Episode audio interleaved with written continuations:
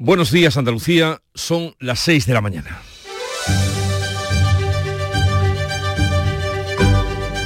Despierta tu mente, descubre la realidad. En Canal Sur Radio, La mañana de Andalucía con Jesús Vigorra.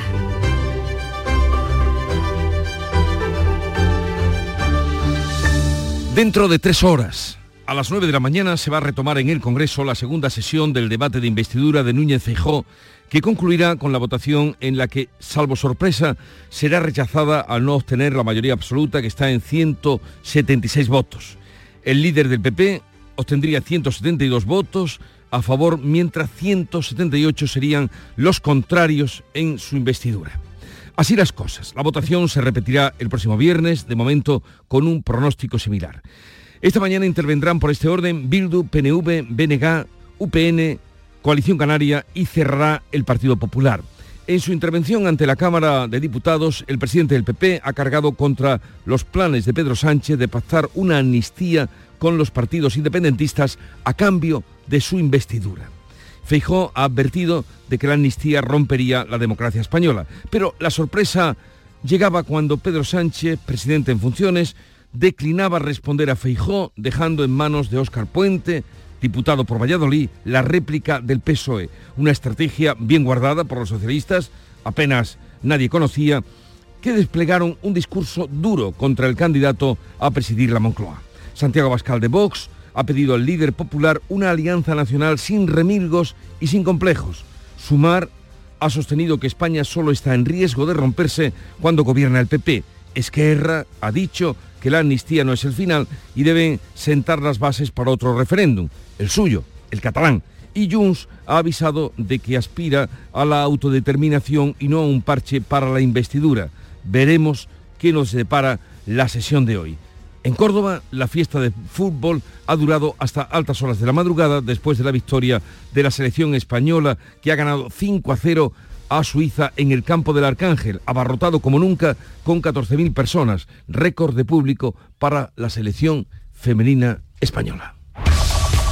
En Canal Sur Radio, la mañana de Andalucía con Jesús Vigorra. Noticias. ¿Qué les vamos a contar en un momento con Manuel Pérez Alcázar? Buenos días, Manolo. Buenos días, Jesús Vigorra. Pero comencemos por el tiempo que varía poco de esto. El tiempo va a seguir seco y soleado con cielos poco nubosos o despejados, salvo intervalos de nubes bajas matinales en el litoral mediterráneo y en el estrecho. Las temperaturas seguirán sin cambios. Las máximas hoy serán de 34 grados en Córdoba y Sevilla y de 33 en Granada. Van a soplar vientos de levante en el litoral mediterráneo y flojos variables en el resto, con levante fuerte en el estrecho. Y vamos a contarles ahora lo que dio de sí la investidura. La sorpresa llegaba a las tres y media de la tarde cuando Pedro Sánchez, el presidente en funciones, evitaba debatir con Feijó sobre la amnistía en el debate de su investidura. El líder del PP asegura que no cederá a los independentistas para lograr la presidencia. El Congreso rechazará hoy en primera votación la investidura de Feijó. Manolo. El presidente del PP ha cargado contra los planes de Pedro Sánchez de pactar una amnistía con los partidos independentistas a cambio de la investidura. Feijó ha renunciado al respaldo del partido de Puigdemont. A los dos nos ha ofrecido exactamente lo mismo. Tengo a mi alcance los votos para ser presidente del gobierno, pero no acepto pagar el precio que me piden para serlo. Pedro Sánchez, que ha evitado confrontar sobre la amnistía, ha escuchado gritos de cobarde desde los escaños del Partido Popular. Silencio, por favor. Silencio. Pedro Sánchez no ha subido a la tribuna, le ha sustituido el diputado por Valladolid, Oscar Puente, que ha sorprendido con un discurso duro. Usted ha dicho esta mañana que es un presidente de fiar.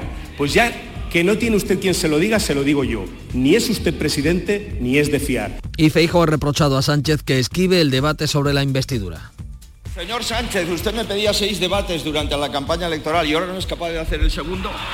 Y es usted el primer presidente en funciones que no hace el debate de investidura del candidato alternativo.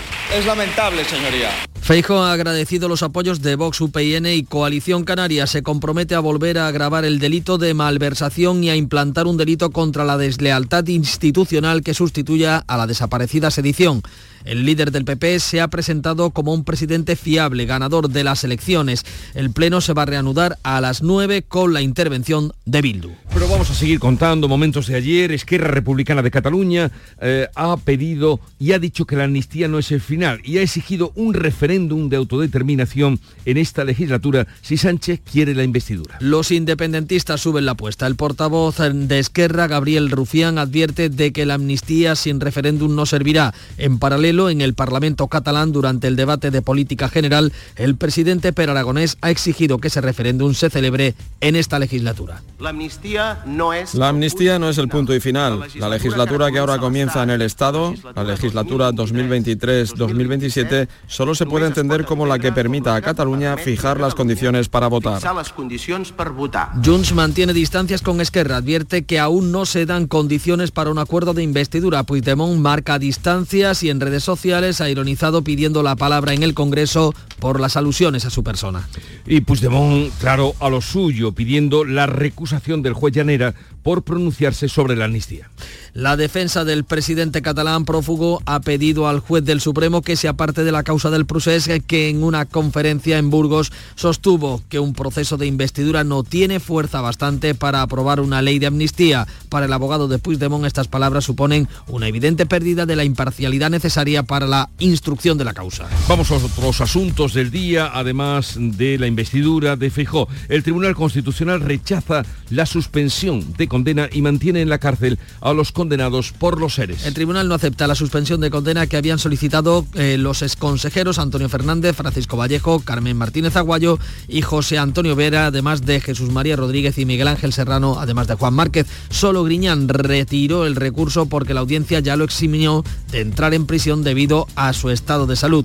Por otro lado, el juez de instrucción de Sevilla del caso ERE ha abierto juicio oral contra el exdirector general de Trabajo, Daniel Alberto Rivera, y otros nueve acusados. El juez toma esta decisión pese a que el escrito de acusación de la Junta solicitó el archivo de la causa contra Rivera. El Parlamento andaluz va a aprobar hoy la creación de dos nuevas universidades privadas en Andalucía. Mañana debatirá sobre la amnistía. El Pleno aprobará los proyectos de ley por los que se crean las universidades CEU Fernando III en Sevilla y la Universidad Tecnológica Atlántico Mediterránea que tendrá carácter virtual. Mañana debatirá la proposición del PP de rechazo a la amnistía y otra del PSOE que defiende una profundización en la autonomía. Los embalses andaluces siguen perdiendo agua. Las reservas caen por decimoquinta semana consecutiva a pesar de las lluvias.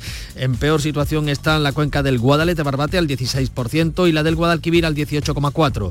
El gobierno andaluz ha aprobado una inversión de 1.300.000 euros para que comunidades de regantes de Almería y Huelva pueden utilizar aguas regeneradas. La policía sigue investigando y busca nuevas víctimas del cura encarcelado por agredir sexualmente a cuatro mujeres después de sedarlas. Analiza fotos y grabaciones que el sacerdote guardaba en su ordenador. Hasta ahora se han presentado cuatro denuncias por agresión sexual. Hay una quinta víctima a la que habría grabado sin llegar a abusar de ella. Se han localizado en Málaga, Córdoba y Melilla. El obispado de Málaga asegura no haber tenido constancia de los delitos hasta agosto. La iglesia ha retirado al cura las licencias ministeriales para ejercer como sacerdote. Continúa abierta la investigación por la agresión sexual denunciada por la familia de una menor en Huelva. La policía está buscando a los autores. De momento no hay detenidos. Según recoge la denuncia interpuesta por la familia, la adolescente de 15 años fue agredida por dos jóvenes en un parque en el centro de la ciudad. Uno de ellos la violó. Los agresores huyeron cuando vieron acercarse al grupo de amigos de la chica. Detenidos cuatro menores en Málaga de entre 15 y 17 años como presuntos autores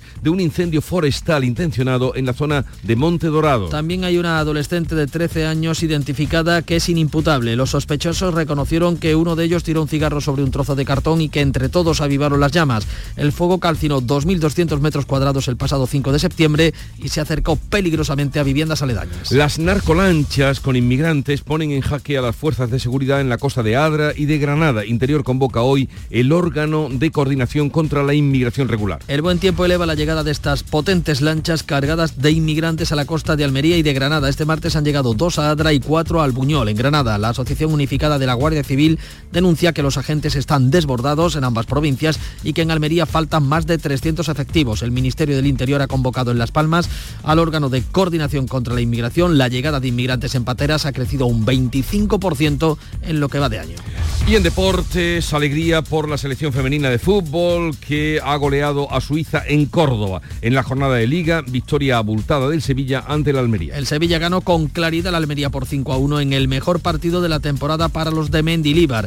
El entrenador Vicente Moreno puede estar viviendo sus últimas horas en el equipo almeriense. El Cádiz recibe hoy al Rayo, mañana juegan Granada y Betis. La selección femenina ganó 5 a 0 en Suiza, a Suiza, arropada por el público cordobés que batió récord de presencia en el Arcángel. Era el primer partido de las campeonas del mundo en suelo español. Y luego la celebración que ha, ayudado, ha durado hasta hace pocas horas en la ciudad cordobesa. Además, Como eh, la ocasión merecía. El tiempo acompañaba, además. Vamos a ver ahora cómo se refleja la actualidad del día en la prensa que ya ha leído repasado y resumido para todos ustedes Paco Ramón. Buenos días, Paco. Buenos días, Jesús. Esa victoria de la selección española no viene en las portadas hoy de pues, los periódicos. Pues, pues, empezamos mal. El debate de investidura ocupa todas las portadas. ABC, Feijó retrata a un Sánchez que ningunea al Congreso para esquivar la amnistía. Consolida su liderazgo como alternativa constitucionalista, dice el diario de Vocento, frente al desprecio del líder del PSOE y su pacto aberrante, dice textualmente, con el independentismo. Foto a toda página de Feijó saludando a los diputados populares en pie aplaudiendo el país. Feijó se inviste como jefe de la oposición y ataca la amnistía. Sánchez evita participar y encarga la réplica a Óscar Puente, un portavoz del que dice el diario Prisa es intenso, peleón y siempre fiel a Sánchez. Foto de Feijó frente a los suyos, pero también foto de Puente bajando las escaleras del hemiciclo junto a un Sánchez sonriente. El mundo, Feijó ofrece principios y palabra y Sánchez responde con una farsa. El presidente del gobierno desprecia la sesión del Congreso al no intervenir y evita debatir la amnistía que negocia con Puigdemont. Sobre la sesión de ayer recoge también el mundo el show político de Óscar Puente al dictado del presidente, dice el diario, y recoge estas palabras textuales. Había que poner a Feijó en su sitio y cornearlo.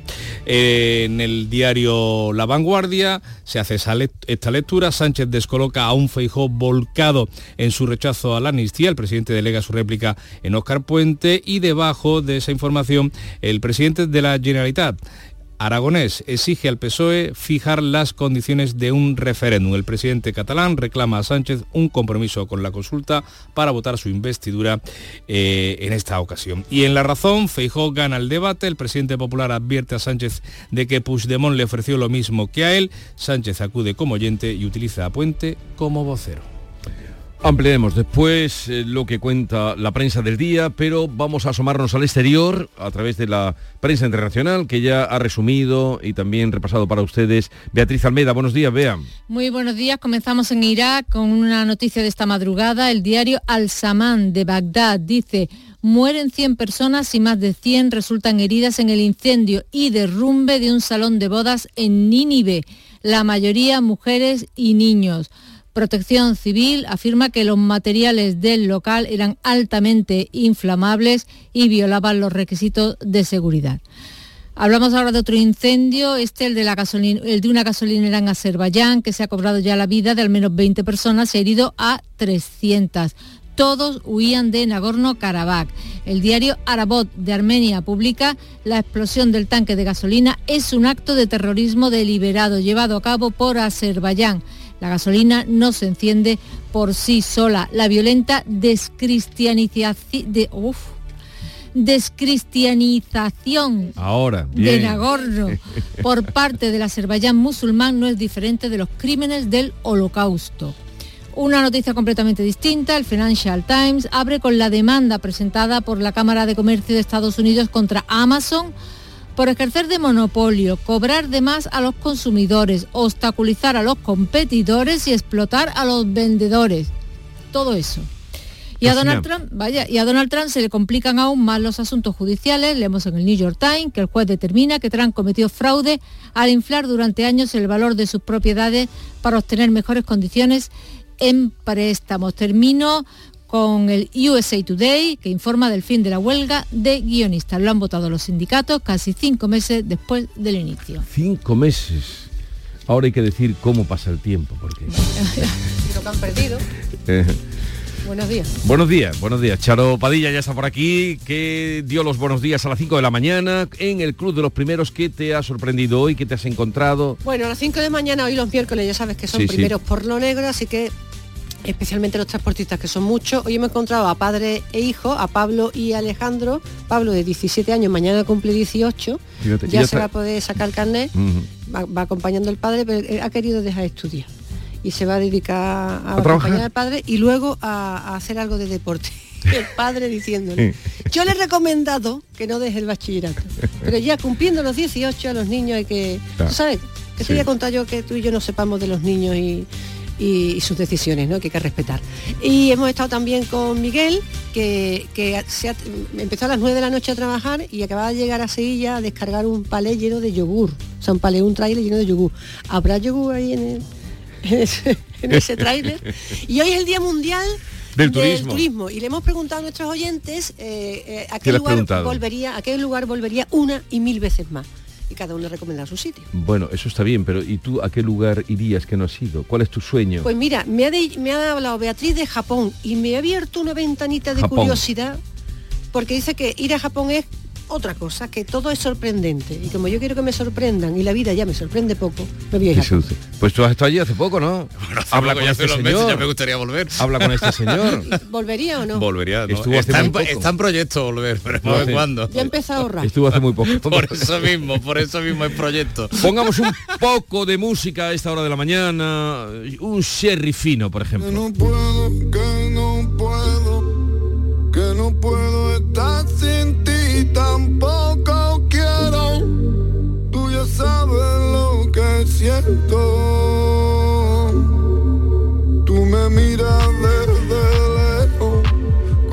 Os estáis riendo los dos, Bea y, Paco, y eh, por lo de Sherry Fino, es que ese es su nombre. Ese ah, es el nombre que se llama así, que yo creo que era un piropo que le estabas echando no, al no, señor. No, no, se llama Sherry Fino. Vale, vale. aunque tiene la voz más de, de Sherry de palo añejo, palo añejo, ¿verdad? La voz es más canta gitana, es el título de esta canción. Nos llega de Canal Fiesta Radio, como siempre.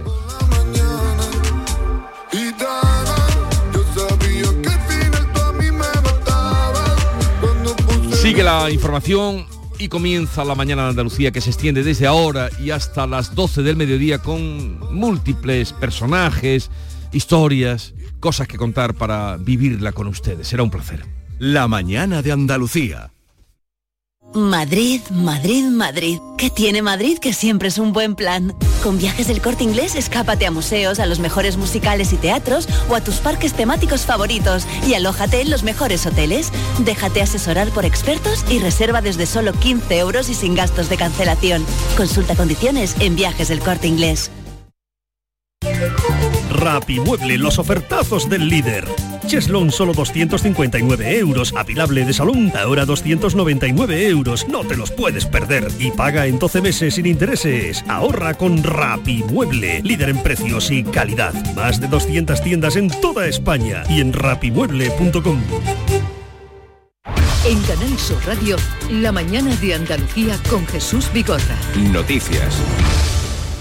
6 y 18 minutos de la mañana, el Congreso de los Diputados va a votar hoy, previsiblemente en contra, la investidura de Alberto Núñez Fijo. El presidente del Partido Popular ha cargado en su discurso contra los planes de Pedro Sánchez de pactar una amnistía con los partidos independentistas a cambio, como no, de su investidura. Fijo advierte de que esa amnistía rompería la democracia. ¿Qué dio de sí ese discurso? Isabel García, buenos días. Buenos días. En un discurso largo de algo más de hora y media, Feijó dedicó la tercera parte a cargar contra el gobierno en funciones por pactar la investidura de Sánchez con Carles Puigdemont a cambio de una amnistía y aseveró que él también tenía los votos del fugado, unos votos a los que renuncia. Hablemos claro de la oferta actual del señor Puigdemont. Quiere un presidente aliado a su empeño, personal y partidista. Le da igual si ese presidente es del PP o es del PSOE. A los dos nos ha ofrecido exactamente lo mismo. Tengo a mi alcance los votos para ser presidente del gobierno, pero no acepto pagar el precio que me piden para serlo. Como apuesta para resolver el conflicto en Cataluña, Feijó abogó por reforzar el Estado con un nuevo delito que sustituya a la desaparecida sedición, la deslealtad institucional, también por la vuelta del agravamiento de penas para la prevaricación. Se presentó como un presidente fiable y ganador de las elecciones que ofreció a los españoles no como Sánchez, lo mismo que se les ofreció en la campaña electoral. Se aproximó a Vox prometiendo colaboración con sus socios en varias comunidades autónomas y quiso afianzar un liderazgo interno ante el previsible fracaso de la investidura. Pues el presidente del gobierno no funcione, pero Sánchez rehuía ese debate, ese cuerpo a cuerpo con Feijó, dejaba en manos del exalcalde de Valladolid, diputado raso Óscar Puente, la réplica de su grupo parlamentario del Partido Socialista. Una sorpresa bien guardada por los socialistas que desplegaban un discurso muy duro contra Rajoy. En la bancada popular se escuchaban los gritos de cobarde lanzados contra Sánchez. Carmen del Arco, buenos días. Buenos días, Pedro Sánchez había guardado con celo su decisión de dejar la réplica a Óscar Puente y apenas se lo había contado a unos pocos colaboradores. Y sí, sorprendió el candidato más votado a la alcaldía de Valladolid, siendo duro con frases como esta. Usted ha dicho esta mañana que es un presidente de fiar. Pues ya que no tiene usted quien se lo diga, se lo digo yo. Ni es usted presidente ni es de fiar. Y por eso el Partido Socialista no le va a apoyar en esta investidura de la bancada del Partido Popular gritos de cobarde a Pedro Sánchez por no subir a la tribuna. Silencio, por favor. Silencio. Esto no es un patio de colegios. Y respuesta de Núñez Feijo que constantemente hacía reproches a Sánchez. Aragonés dice que si Sánchez quiere ser presidente, debe de comprometerse con un referéndum en Cataluña. Y Sánchez no ha querido venir a esta tribuna porque la presidenta del Parlamento de Cataluña ha dicho que lo volverán a hacer y que no le temblarán las piernas.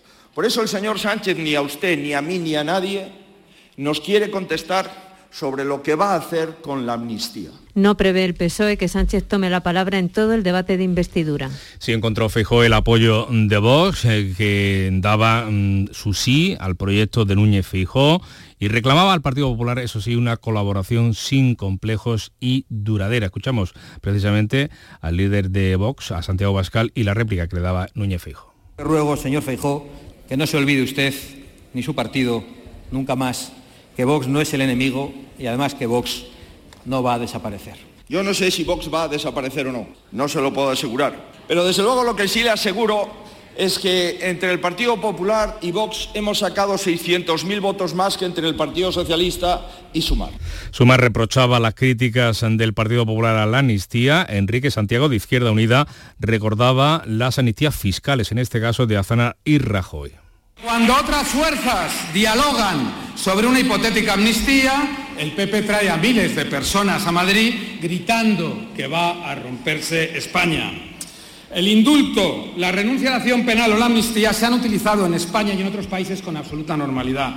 El portavoz de Esquerra Republicana de Cataluña, Gabriel Rufián, decía así.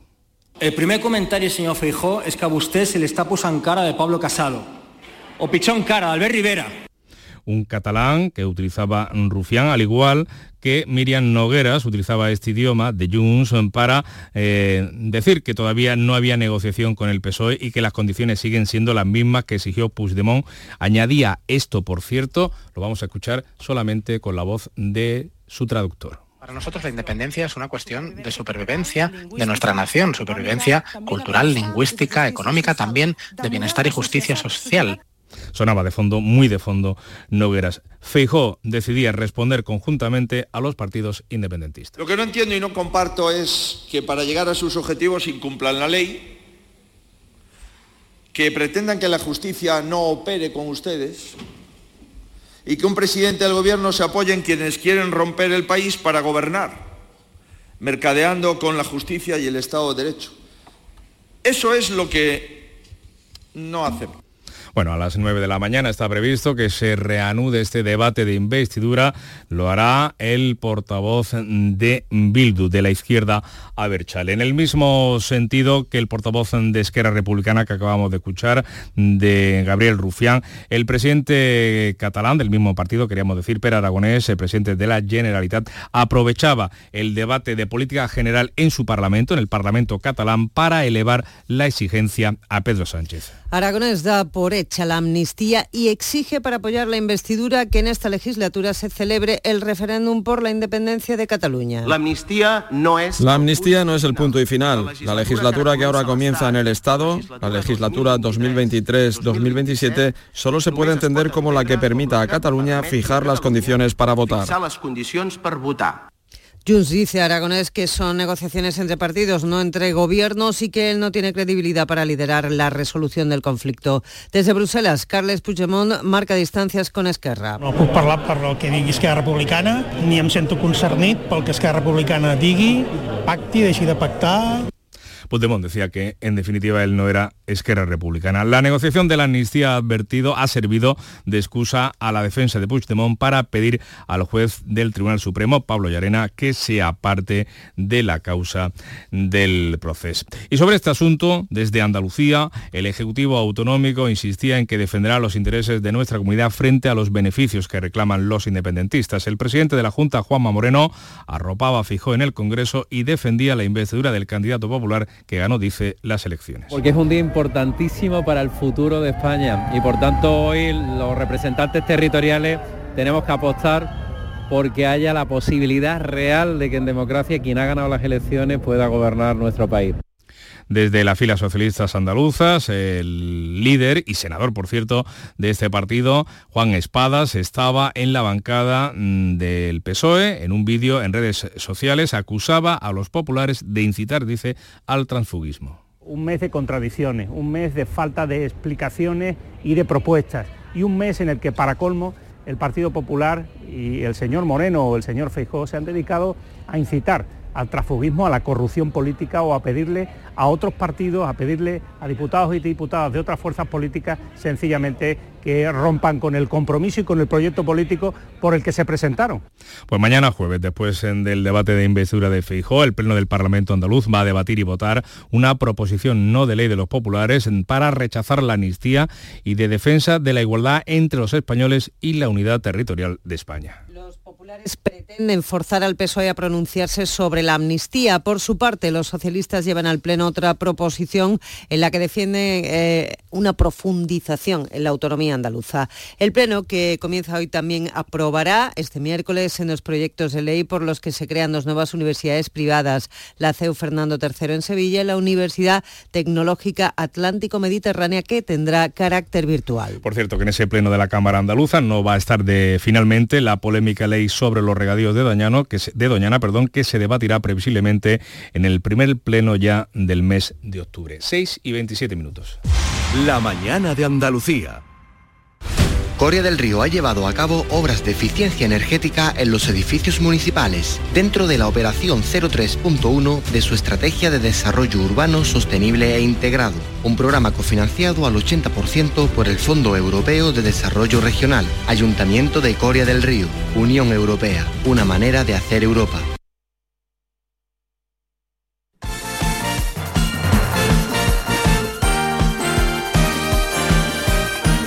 Vamos con los deportes, eh, con la liga en tres semanas y la goleada del Sevilla al Almería. Antonio Camaño, buenos días. Hola, ¿qué tal? Buenos días. El Sevilla ganó con claridad al Almería 5-1 en el mejor partido de la temporada para los de Mendilíbar en un primer tiempo donde desarboló al equipo de Vicente Moreno que puede estar viviendo sus últimos momentos como entrenador del conjunto almeriense, ya que solo ha conseguido dos puntos de 18 posibles, siendo la segunda inversión más alta en cuanto a fichajes en la liga. Y la selección española de fútbol femenina ganó 5-0 en su segundo partido de la Liga de Naciones ante Suiza, en un encuentro donde la aficionada al fútbol en Córdoba se volcó con el combinado nacional y llenó el estadio cordobesista. Y Granada y Betis se enfrentan mañana jueves con la necesidad de sumar los tres puntos en disputa. Llegan los de Paco López y Pellegrini con urgencias en un inicio de temporada para ambos irregular. El Granada sigue con las dudas de Vallejo y Miguel Rubio. En el Betis no estarán ni Fekir, ni Ruiz Silva, ni Sabalí, pero con la buena noticia de la recuperación de Carballo. Y hoy también hay fútbol porque juega el Cádiz en casa en el nuevo Mirandilla ante el Rayo Vallecano. El equipo de Sergio González quiere seguir con la buena racha y sumar los tres puntos en casa ante un conjunto, el de Vallecas, que va a ser un rival a tener en cuenta. Como lo fue el Mallorca en el día de ayer que consiguió un empate valiosísimo, empate a dos ante el Barcelona, ante el líder.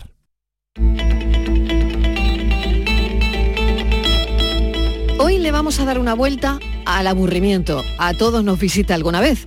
Te proponemos un recorrido por la historia del aburrimiento, cómo era el aburrimiento hace un siglo y cómo ha cambiado. Donde no nos aburrimos es en el café de las cuatro. Uno de los ingredientes principales de nuestro café eres tú. Y en el espacio por tu salud, hoy salud bucodental. Te espero a las 4. La tarde de Canal Sur Radio con Mariló Maldonado. De lunes a viernes desde las 4 de la tarde. Canal Sur Radio, la radio de Andalucía. En Canal Sur Radio, la mañana de Andalucía con Jesús Vigorra.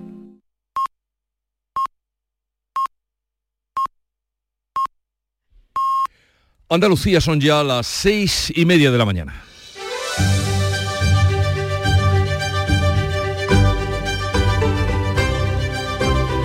Y a esta hora hacemos lo propio, darles cuenta en titulares de las noticias más destacadas que les estamos contando. Lo hacemos con Bea Rodríguez.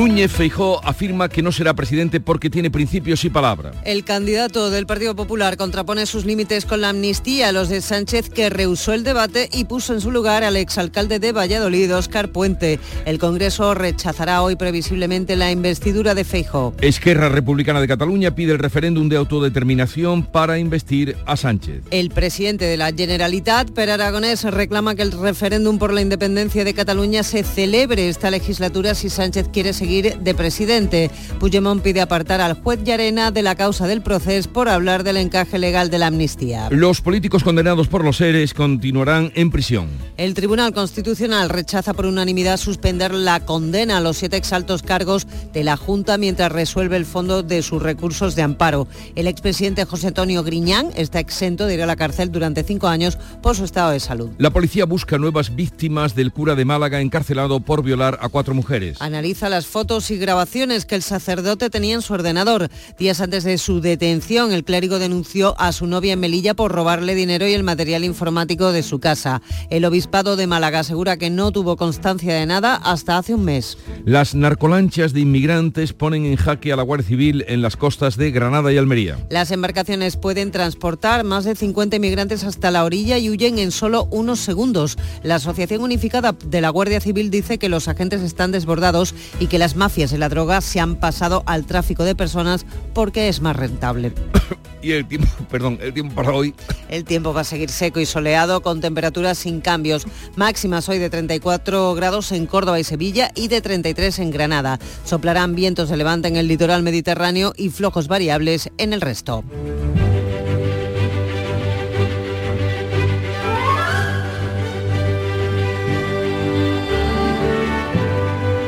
Hoy es la festividad de San Vicente Paul.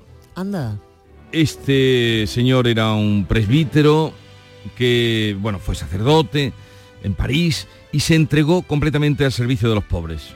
Iba por la calle, se encontraba un pobre, se lo traía a su casa y así fue su casa agrandándose, llenándose de pobres también.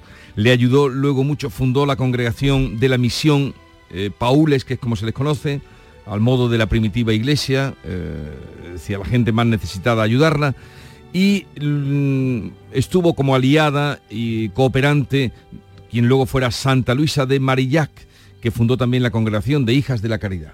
O sea, todo para los pobres.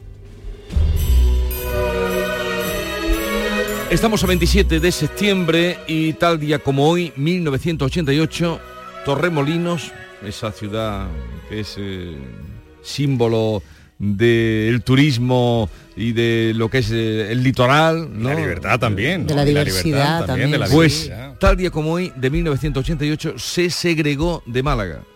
Y empezó se a irle bien. Constituyó municipio. O sea, los de allí. tuvo ante el libro, hay un libro muy bueno, típico y mítico que es Torremolino, y, y se fue eh, en 1988, tal día como hoy.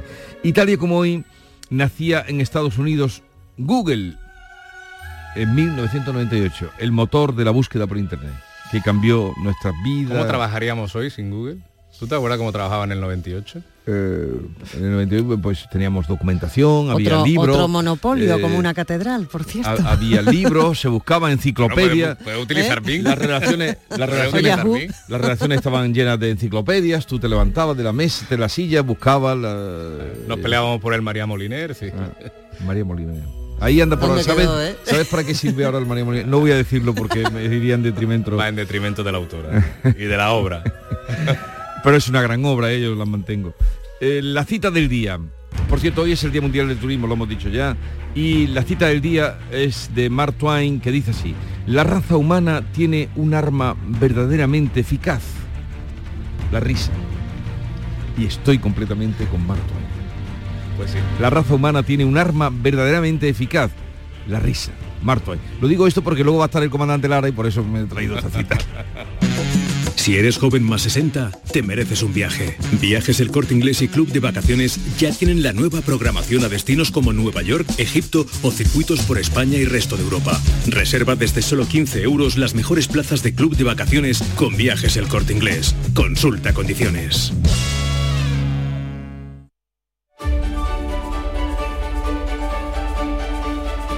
Ahora con la segunda entrega de la lectura de prensa, hoy referida a eh, la prensa, bueno, hoy referida, ahora referida a la prensa andaluza. He dicho hoy porque estoy viendo, como hemos hablado de Google, El que 25, indudablemente hoy hace su eh, icono el 25 años. Pues la prensa andaluza también recoge todo lo que pasó ayer en el debate de investidura, en esa primera sesión del debate de investidura de Feijó, pero nos vamos a quedar con otras noticias de interés en nuestra comunidad. Leemos en el diario de Sevilla, el Tribunal Constitucional rechaza liberar a los presos del caso ERE, niega la suspensión al tratarse de penas de más de cinco años de prisión. Lo ha hecho por unanimidad el órgano constitucional. En el sur de Málaga leemos el cura Fran denunció a su exnovia por robarle el disco duro por despecho. El sacerdote está en prisión, acusado de agresión sexual, eh, comunicó a la policía esos hechos que le habían robado, su novia le había robado el material informático que guardaba. En Ideal de Granada leemos que el AVE de Granada será más lento que antes de las obras de junio y a pesar de los nuevos horarios anunciados por Renfe justo seis días después de los que había planteado. Va a reducir los eh, trayectos en 12 11 y 8 minutos, una media de 10 minutos, pero seguirá siendo más lento que antes de las obras para, teóricamente, agilizar Sí, sí, sí, el recorrido. una Ni a la segunda Renfe reduce los Kiko horarios. Chilino lo dijo el otro día, des- después de la inversión enorme, no digo la- porque me parece demasiado, tendría que contrastarla, pero una millonada. A Renfe ayer se escudaba en que era Adif la que había autorizado que circularan a una hora y no a otra y que ahora había atendido su demanda. En cualquier caso, siguen siendo Cuatro horas. más lentos. Para ir a Madrid. La voz de Almería, un fondo de inversión puja por el Palacio de Agua Dulce. Ciudad del Cine, Urban, junto a sus socios europeos, pretende convertirlo en una futura ciudad del cine, ese palacio de Agua Dulce. En el diario de Cádiz, eh, 100 días eh, con Bruno García al frente del ayuntamiento gaditano. El alcalde destaca el trabajo intenso de su equipo y critica que Kichi, eh, su predecesor, no gastase el dinero del remanente cuando debía. En Huelva Información también balance de la alcaldesa onubense Miranda y sus 100 días positivos, entre comillas, para Huelva, dice el Huelva Información, pero señala que el campo de la provincia pide riegos de subsistencia ante la sequía. La escasez de lluvias marca la nueva campaña y la actividad ganadera. Y también balance de los 100 días de gobierno en Jaén, el Ayuntamiento de Jaén, satisfacción de la coalición Partido Popular y Jaén merece más, dice, tras poner orden al caos municipal. Pues vamos con la segunda entrega de la prensa internacional. Vea Almeida, ¿qué has encontrado por ahí? Pues en Estados Unidos hay al menos cuatro noticias de interés. En el Washington, Post informa de que un juez de Nueva York determina que Donald Trump cometió fraude comercial durante una década y revoca la autoridad de su empresa para hacer negocios en la Gran Manzana. En el Wall Street Journal, la Comisión de Comercio y 17 estados demandan a Amazon por monopolio, por inflar los precios, bloquear a vendedores y perjudicar a sus rivales. En el New York Times, los guionistas de cine y televisión comenzarán a regresar al trabajo hoy miércoles. El sindicato vota a favor de poner fin a una huelga de 148 días. Y también en el New York Times, Joe Biden se une a los piquetes del motor de Michigan y apoya la huelga. Lo vemos megáfono en mano, con gorra del sindicato. Michigan es un estado clave para las presidenciales, por eso Donald Trump visita hoy a esos mismos trabajadores. Hecho un sindicalista, verán por ahí fotos de él. la gorra y el megáforo. Dimite el presidente del Congreso de Canadá por rendir homenaje a un ucraniano que luchó con los nazis en la Segunda Guerra Mundial y presentarlo en la Cámara lo presentó como un héroe. Lo contábamos ayer y horas después caía el presidente de la Cámara. Leemos en el Toronto Star. La presión se traslada ahora al primer ministro Justin Trudeau. La oposición le pide que se disculpe por una humillación nacional que ha deshonrado a Canadá en el escenario mundial. Y atentos a esta información, el Tribunal Europeo de Derechos Humanos estudia hoy la denuncia de seis jóvenes portugueses contra 32 países. España está entre ellos y ¿por qué? Por no hacer nada frente a la amenaza del cambio climático. Lo leemos en el Diario Público de Portugal. Seis portugueses cuestionan la inacción climática de 32 estados en un caso sin precedentes presentaron la demanda hace tres años y hoy tienen entre 8 y 21 años, es decir, que lo presentaron con 5 y 18 años. Estos jóvenes están muy expuestos a las consecuencias del cambio climático que van camino de agravarse. Y terminamos en Suiza. Con el Blick, diario de Zurich, las campeonas del mundo dan una lección a la selección suiza otra vez. A las jugadoras nacionales no les va mejor en la Liga de las Naciones. Fue una, una velada amarga. España ganó claramente en Córdoba por 5 a 0.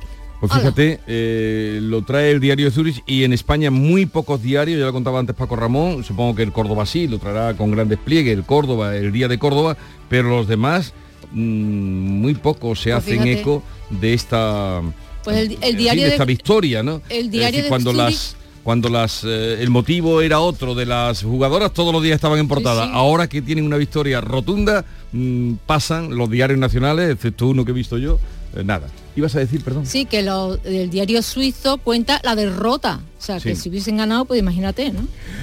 6.41 minutos de la mañana, esto es La Mañana de Andalucía en Canal Sur Radio, sigue la información. Aprendemos a leer para luego aprender leyendo. La lectura es la llave que abre las puertas del conocimiento de la comprensión de las cosas, es un hábito que nos lleva a lugares increíbles y a entender el mundo que nos rodea. Por eso, en este curso 2023-2024, la lectura tendrá un papel primordial en las aulas de Andalucía. Porque quien lee, entiende, y quien entiende, aprende. Junta de Andalucía. Coria del Río ha llevado a cabo obras de eficiencia energética en los edificios municipales, dentro de la operación 03.1 de su estrategia de desarrollo urbano sostenible e integrado, un programa cofinanciado al 80% por el Fondo Europeo de Desarrollo Regional, Ayuntamiento de Coria del Río, Unión Europea, una manera de hacer Europa. En Canal Sur Radio, la mañana de Andalucía con Jesús Bigorra. Noticias. 6 y 42 minutos le contamos que el Tribunal Constitucional ha rechazado suspender la condena de los exaltos cargos de los gobiernos socialistas de la Junta de Andalucía por el caso mm, de los héroes. Seguirán en prisión, por tanto. Solo Griñán retiró ese recurso porque la audiencia de Sevilla lo eximió en su día de entrar en prisión debido a su estado de salud. Habían pedido la suspensión de la condena a los exconsejeros Antonio Fernández, Francisco Vallejo, Carmen Martínez Aguayo y José Antonio Vera. Además, Jesús María Rodríguez, Miguel Ángel Serrano y Juan Márquez. Los siete están en prisión con penas de entre 6 y 8 años. El expresidente Griñán retiró el recurso al quedar exento de prisión durante cinco años por el cáncer de próstata que padece. Más asuntos en relación precisamente con ese caso. El juez del caso de los seres ha abierto juicio oral contra el que fuera director general de trabajo de la Junta, Daniel Alberto Rivera, y otros nueve acusados en dos piezas separadas de la macrocausa. Y la comisión Comisión de Investigación sobre la desaparecida FAFE, la Fundación Andaluza de Fondo de Formación y Empleo, ha acordado solicitar la reciente sentencia que condena al exdirector de la Fundación, a Fernando Villén, por el pago con dinero público en prostíbulos, por el pago con dinero de la Junta. La comisión quiere analizar si el fallo del fallo perdón, se deduce la necesidad de reclamar una nueva documentación o más testimonios. Y así entramos en, en crónica de judicial porque la policía busca nuevas víctimas del cura encarcelado por agredir sexualmente a cuatro mujeres eh, después de sedarlas. Analiza centenares de fotos y grabaciones eh, del sacerdote malagueño, las guardaba en su ordenador días antes de su detención. Había denunciado a su novia en Melilla por robarle dinero y precisamente por quitarle ese material informático. Desde Málaga, Damián Bernal. Hasta ahora se han presentado cuatro denuncias por agresión sexual. Hay una quinta víctima a la que habría grabado sin llegar a abusar de ella. Se han localizado en Málaga, Córdoba y Melilla. Pedro Fernández es el delegado del gobierno en Andalucía. Es un hecho muy lamentable. No solamente hay una, una situación de la posible comisión o supuesta comisión de un, de un delito o varios delitos, sino que habría lo que es la prevalencia de una persona que pudiera haber utilizado precisamente su condición de sacerdote para, para buscar la comisión del delito. El sacerdote escogía a sus víctimas de su entorno más cercano, mujeres de entre 20 y 35 años. Los pueblos por los que pasó están consternados, entre ellos Junquera, El Burgo y Ardales. El alcalde de esta última localidad es José Alberto Naranjo. Y era una persona pues joven, de eso que salía con nosotros, se tomaba un café, una copa, pero nada más. Él llegó en agosto de 2017 y la última misa que hizo fue la del 8 de septiembre de 2021, que es la fiesta patronales de Dardales. El obispado de Málaga asegura no haber tenido constancia de los presuntos delitos hasta el pasado mes de agosto. El sacerdote se encuentra en el módulo 8 de la cárcel de Alaurín, normalizado y sin protocolo de prevención de suicidio. Pues en Huelva continúa abierta la investigación por la agresión sexual denunciada por la familia de una menor. La policía busca a los autores, aunque de momento no hay detenidos. La adolescente de 15 años fue víctima de la agresión sexual en la noche del pasado viernes en el Parque Alonso Sánchez, en el centro de la ciudad. Según recoge la denuncia interpuesta por la familia, los agresores eran dos jóvenes y uno de ellos la violó. Los agresores huyeron cuando vieron acercarse al grupo de amigos de la chica. Y en la audiencia provincial de Cádiz ha comenzado el juicio contra un hombre acusado de violar de forma reiterada a su propio hijo de cuatro años y facilitar que otro adulto lo grabara. La Fiscalía pide 17 años de cárcel para el agresor y 9 para su cómplice. Y les contamos también dos sentencias, en este caso de la audiencia de Almería, por agresión sexual. La primera condena a 10 años de prisión a un osteópata por abusar de dos pacientes. La segunda condena a 5 años a otro hombre por violar a una joven en los servicios de una discoteca. Además, se le inhabilita 12 años, se establece una orden de alejamiento de 7 años de ambas víctimas y 6 años por cada una de ellas de libertad vigilada. Debe también pagarles 10.000 euros como indemnización. El osteópata había sido condenado anteriormente a 5 años de cárcel por un delito similar. También la audiencia ha condenado a 5 años de prisión a un hombre de 41 años que siguió a una mujer después de que ella lo rechazase en varias ocasiones en una discoteca y la encerró en el baño de un local donde la violó. El acusado ha reconocido en el acto de juicio que agredió sexualmente a la joven y ha mostrado conformidad con la pena que pedía el fiscal. Cambiamos eh, de asuntos, les hablamos de economía. Las pymes y autónomos andaluces podrán solicitar las ayudas para compensar el sobrecoste económico hasta el próximo 16 de octubre, el sobrecoste por los eh, precios de la energía. El gobierno andaluz ha ampliado ese plazo en 15 días. Las ayudas se abonarán antes de que acabe el año. Hasta el momento se han presentado más de 55.000 solicitudes, pero todavía hay margen para gastar en su totalidad los 525 millones de euros de fondos europeos para tal fin, como explica el portavoz del Ejecutivo andaluz, Ramón Fernández Pacheco. Todas las empresas que cuenten con una sede en Andalucía, que tengan establecimientos abiertos en Andalucía y que tengan contratada la luz o el gas con distribuidoras eh, en Andalucía, podrán también acceder a esta ayuda. Así que aprovecho para hacer un nuevo llamamiento al conjunto del sector productivo andaluz eh, con el objeto de que puedan acceder a estas importantes ayudas. El gasto en pensiones del Estado alcanza un nuevo récord con una nómina de 12.051 millones de euros este mes de septiembre. Son datos oficiales de la Seguridad Social que destinó al pago de las pensiones contributivas este mes un 10,9%, casi el 11%, más que en septiembre del año pasado. El abono de las pensiones ya había superado por primera vez los 12.000 millones en julio y ahora, solo dos meses después, ha vuelto a marcar un nuevo récord. El departamento que dirige José Luis Escriba estima que durante los últimos últimos 12 meses el gasto en pensiones se ha situado en el 11,7 del Producto Interior Bruto, más de 160.000 millones de euros. La pensión media del sistema público roza los 1.200 euros mensuales. Y les hablamos ahora de la inflación de los alimentos y los hábitos de consumo. Los españoles hemos incrementado el gasto en la cesta de la compra un 12% en agosto respecto al mismo mes del año pasado. Una parte de ese incremento se debe a la escalada de precios del aceite de oliva que se ha disparado de media un 62,3%. Por el contrario, el aceite de girasol ha bajado el 40%. Son datos de la consultora ANIC, especializada en los hábitos de compra de los ciudadanos, que aporta la repercusión de los precios en las ventas. Con esas referencias, el consumo de virgen extra ha caído un 6%, pero el consumo del aceite virgen ha crecido un 40%.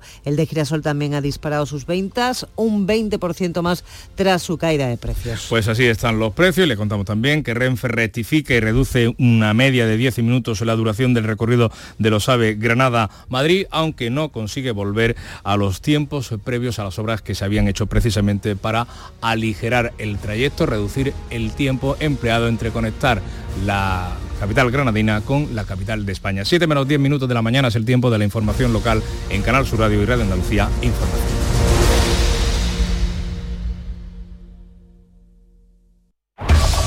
En la mañana de Andalucía de Canal Sur Radio, las noticias de Sevilla con Antonio Catoni.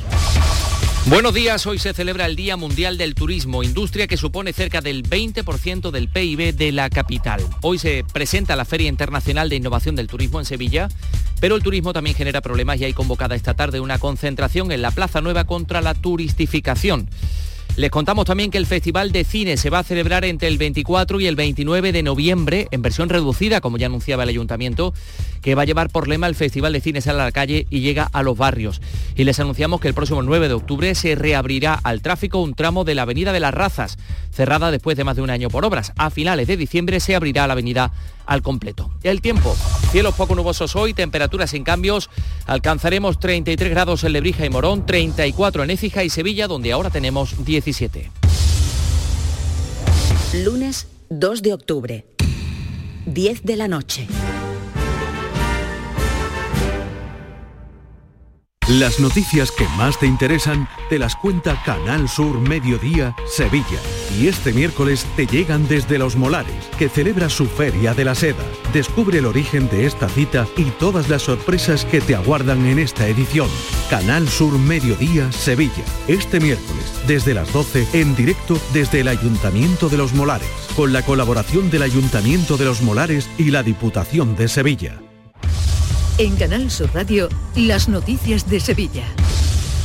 Día Mundial del Turismo con su cara y con su cruz. La cara, una industria que solo en la capital supone el 18% del total del PIB. El año pasado pasaron por la ciudad de Sevilla cerca de 3 millones y medio de turistas.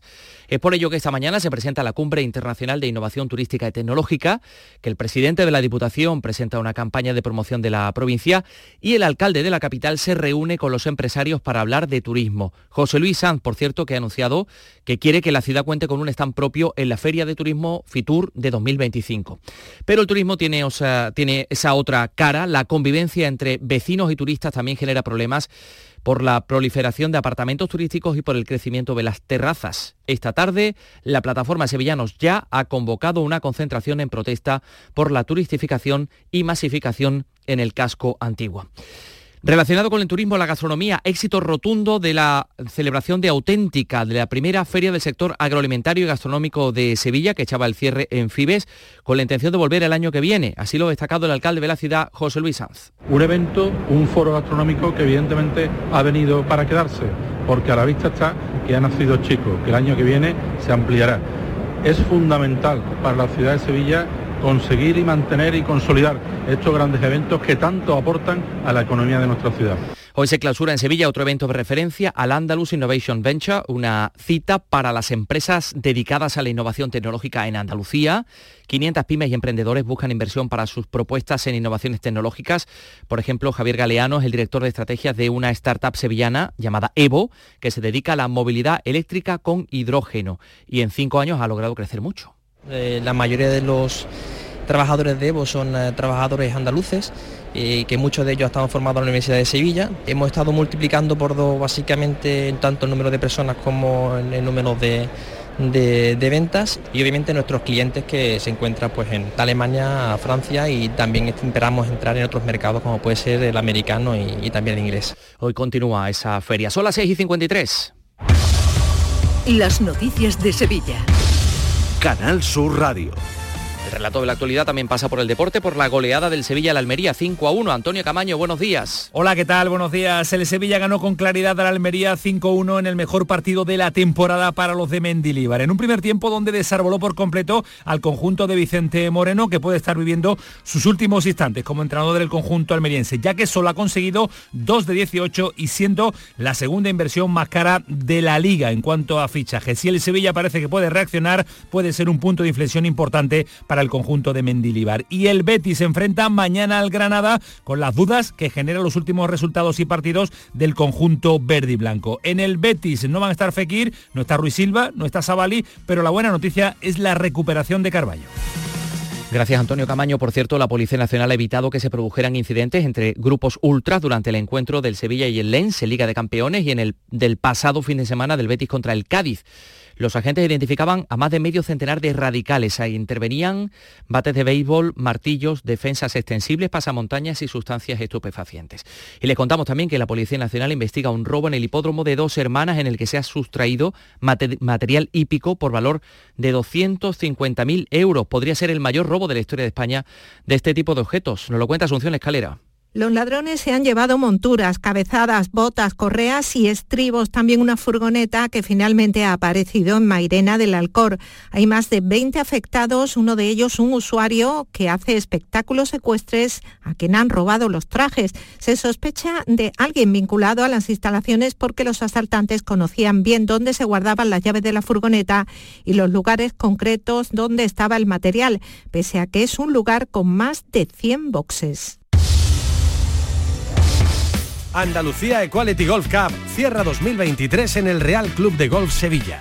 El único circuito nacional sostenible, igualitario, inclusivo y solidario que repartirá 20.000 euros entre cuatro ONGs este jueves en su máster final. Toda una experiencia deportiva y gastronómica para promocionar el destino Andalucía. Andalucía Equality Golf Cup, con el patrocinio principal de la Consejería de Cultura, Turismo y Deporte. Encuentros Carrusel Taurino. El 28 de septiembre, Canal Sur te invita a conocer los pilares de la tauromaquia a través de la charla con el diestro Francisco Rivera Ordóñez. Modera el presentador del programa Carrusel Taurino de Canal Sur Radio, Juan Ramón Romero. Desde las 8 de la tarde en el Teatro Fundación Cajasol. Entrada libre previa recogida de invitaciones en taquilla de la Fundación Cajasol. Calle Álvarez Quintero, Sevilla. Encuentros Carrusel Taurino con el patrocinio de la Fundación Cajasol. En Canal Sur Radio, las noticias de Sevilla. Con Antonio Catoni. Rafael González, el guardia civil de Brenes que ha salvado la vida a un niño de dos años que había perdido el conocimiento. El agente estaba fuera de servicio, paseando a su perro por la calle cuando observó que el abuelo del pequeño estaba pidiendo ayuda y consiguió reanimar al pequeño antes de que llegaran los servicios de emergencia. Así nos lo ha contado. Corrí al chiquillo, le miré la, boca y la, la vía respiratoria, y que no tenía nada que lo obstruyera vi que no estaba mojado tampoco, por lo cual no se había ninguna bañera, ni, había tragado agua y demás. Finalmente, como vi que lo que no podía era respirar, pues empecé a hacerle masaje tanto en pecho como espalda. Pues vi que, que, el pequeño pues empezaba a respirar, levemente, pero empezaba a respirar. En la agenda de hoy, el Pleno del Parlamento de Andalucía aprueba el proyecto de ley por el que se crea la Universidad Privada CEU Fernando III, que constará de 10 grados, 6 másteres y dos programas de doctorado. Hoy abre sus puertas la décima Feria del Empleo de la Universidad de Sevilla, en el pabellón Ramón y Cajal, con más de 60 ofertas de trabajo, en las que se podrán participar los asistentes durante los dos días de celebración. Les contamos también en el ámbito de la cultura novedades con respecto al Festival de Cine. Ya sabemos que se va a celebrar entre el 24 y el 29 de noviembre, que va a llevar por lema el Festival de Cine sale a la calle y llega a los barrios. Las proyecciones se van a mantener en Cine Sur, en Plaza, y la gana inaugural se va a trasladar al auditorio de Fibes. Y Salustiano García, El pintor internacional sevillano está muy sorprendido por la enorme repercusión que ha tenido su designación como autor del cartel de la Semana Santa de Sevilla del año 2004. En Canal Sur Radio nos ha dicho que el color rojo tan característico de su obra, en sus impactantes retratos, pues será protagonista del cartel. A mí me gusta el color, pero yo, a mí se me conoce en todo el mundo por mi rojo. Entonces, la Semana Santa para mí es, es violeta, es morado, es granate y es rojo. Entonces, yo creo que nos va a sorprender mucho si presento un cartel donde el color rojo tenga, tenga protagonismo. Pues del rojo al blanco, la décima edición de la Noche en Blanco de Sevilla va a incorporar nuevos espacios como el Pabellón del Futuro de la Cartuja o el Cementerio Inglés de San Jerónimo. 150 actividades el viernes 6 de octubre, como nos ha contado el director Rafa Ruiz.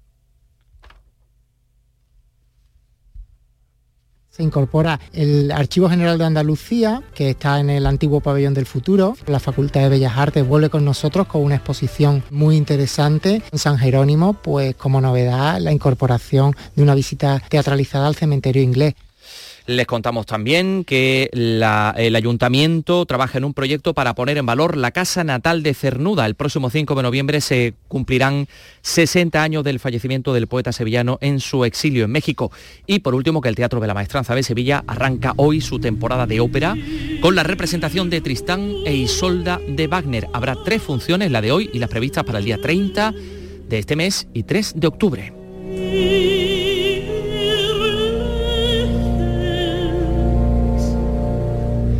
Tenemos 17 grados a esta hora en Sevilla Capital.